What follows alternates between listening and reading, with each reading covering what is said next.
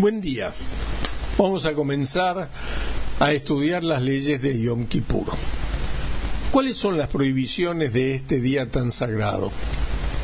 A partir de unos momentos previos a la puesta del sol del 9 de Tishri, hasta después de la salida de las estrellas del 10 del mismo mes, está prohibido efectuar todo trabajo que está prohibido realizar en Shabbat, tanto prescriptos por la Torá como por dictaminación rabínica.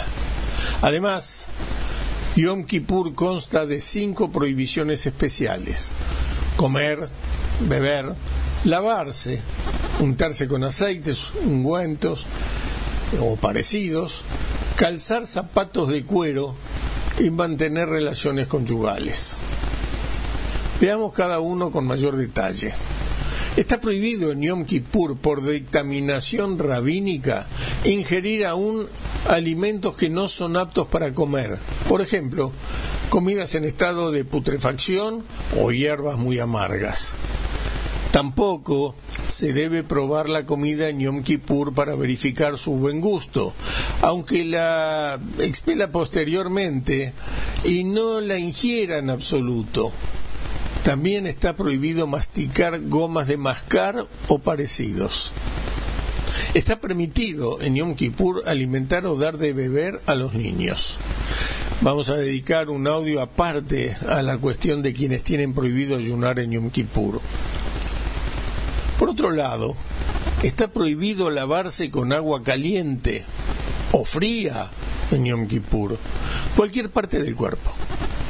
Aún sumergir un dedo en el agua está prohibido.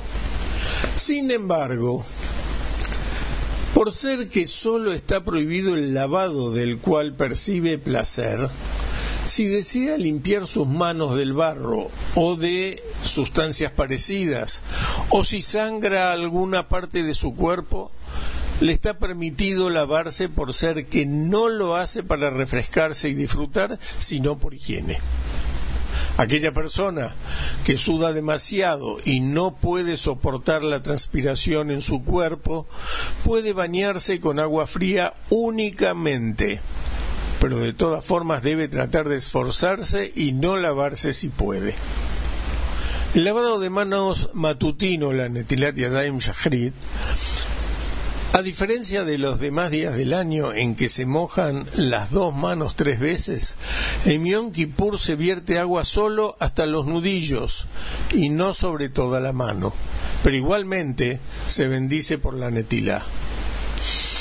Quien efectuó sus necesidades corporales y se ensució las manos puede lavarse para quitar la suciedad y bendice posteriormente la verajá Etzar. Pero si no se ensució, está prohibido lavarse. Solo en el caso que vaya a rezar después de lavarse hasta los nudillos y bendecir posteriormente la verajá correspondiente ayer y atzar. Está prohibido lavarse la cara en Yom Kippur si no está sucia.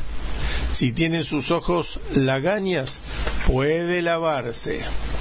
Aquella persona que sufre mucho sin lavarse la cara por la mañana puede hacerlo. Pero para los Ashkenazim está prohibido aunque no puedan soportarlo. El Cohen que bendice al público durante los rezos de Yom Kippur debe lavarse las manos hasta los puños, como lo hace durante todo el año.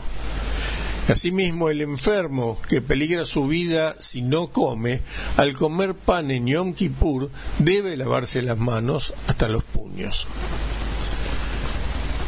La novia, dentro de los 30 días del casamiento, puede lavarse el rostro para presentarse bella y arreglada ante su marido.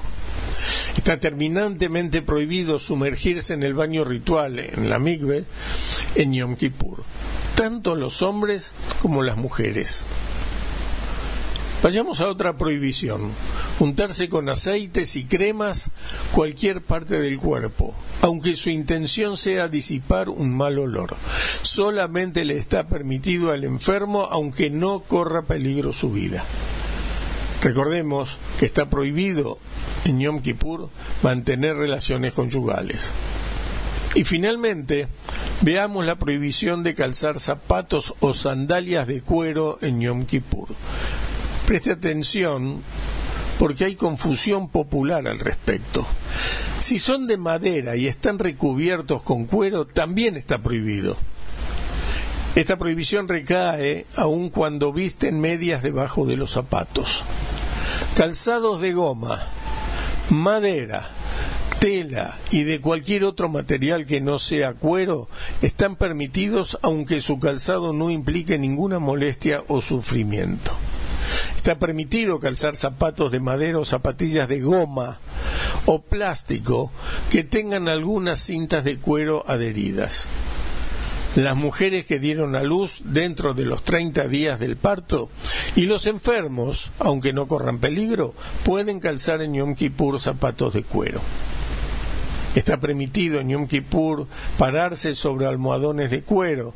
Sin embargo, es conveniente privarse de esto. ¿Alguna otra cuestión que no hayamos mencionado hasta ahora?